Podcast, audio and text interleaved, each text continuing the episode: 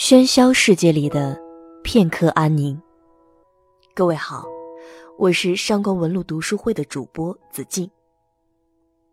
在如今这个文学批判家稀缺的年代，中国文坛依旧热闹，却不复当年的有趣。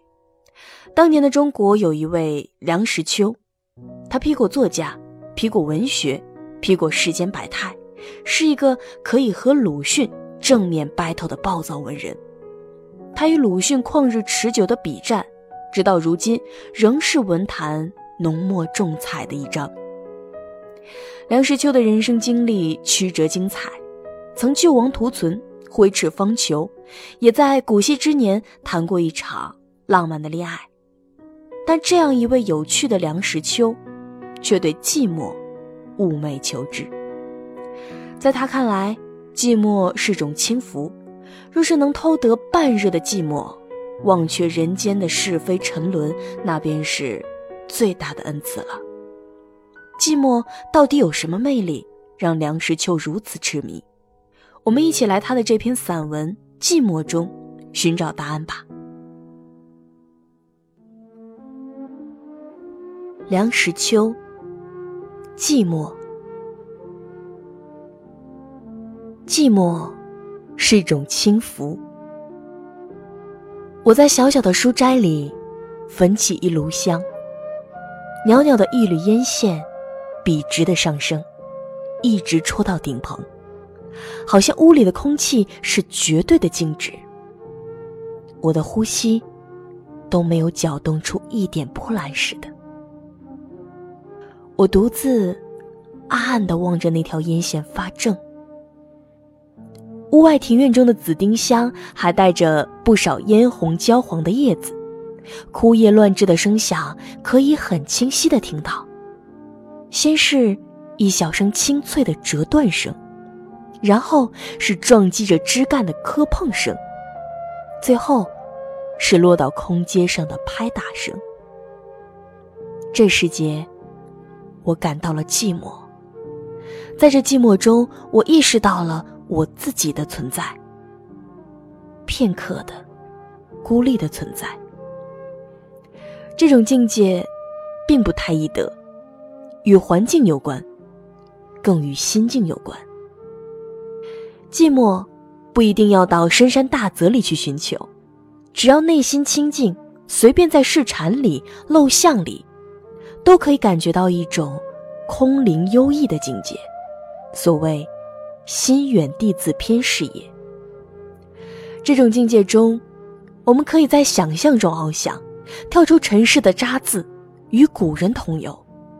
所以我说，寂寞是一种轻浮。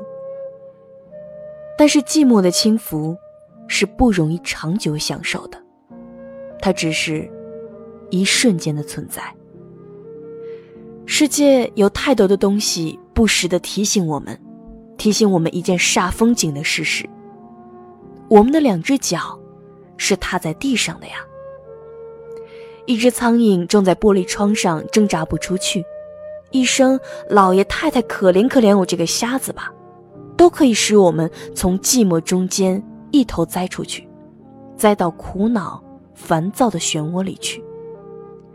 至于催租利一类的东西打上门来，或是十毫粒之类的东西半夜捉人，其足以使人败兴生气，就更不待言了。这还是外界的感触。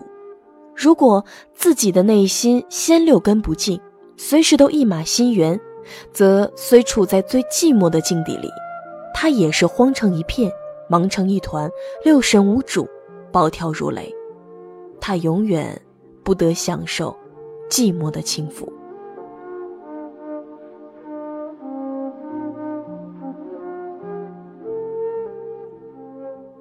人人都害怕寂寞，人人都对此避之不及。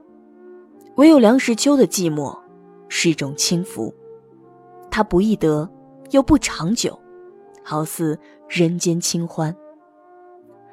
在文章的开篇，梁实秋带我们进入了只有一缕烟的世界。它笔直的上升，这是条寂寞的轨迹，连空气都无法影响。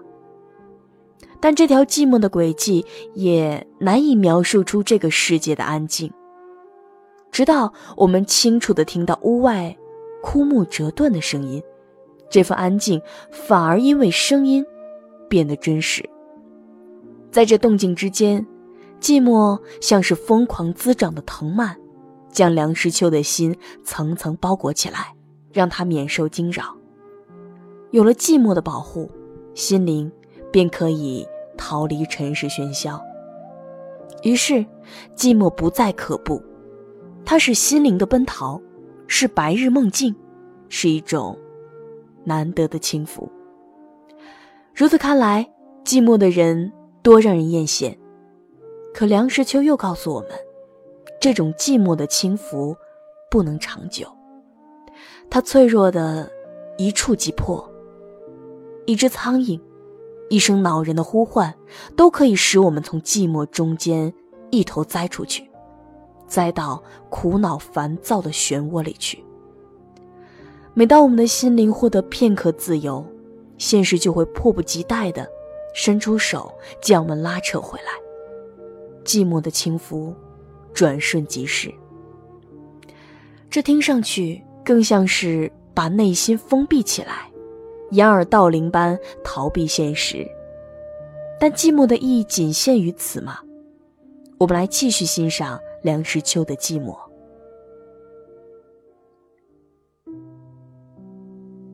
如此说来，所谓寂寞，不即是一种唯心论？一种逃避现实的现象吗？也可以说是，一个高涛隐遁的人，在从前的社会里还可以存在，而且还颇受人敬重；在现在的社会里是绝对的不可能。现在，似乎只有两种类型的人了：一是在现实的泥混中打转的人，一是。偶然也从泥混中昂起头来喘口气的人，寂寞，便是供人喘息的几口新空气。喘几口气之后，还得耐心的低头钻进泥混里去。所以，我对于能够昂首屋外的举动，并不愿再多苛责。逃避现实，如果现实真能逃避，吾寤寐以求之。有过静坐经验的人该知道，最初努力把握着自己的心，叫他什么也不想，而是多么困难的事。那是强迫自己入于寂寞的手段。所谓参禅入定，完全属于此类。我所赞美的寂寞，稍异于世。我所谓的寂寞，是随缘偶得，无需强求，一刹间的妙物。也不嫌短，失掉了，也不必怅惘。但是，我有一刻寂寞，我要好好的享受它。如果现实真能逃避，吾寤寐以求之。对于当时的社会环境来说，这实在是一句真诚到不能再真诚的话了。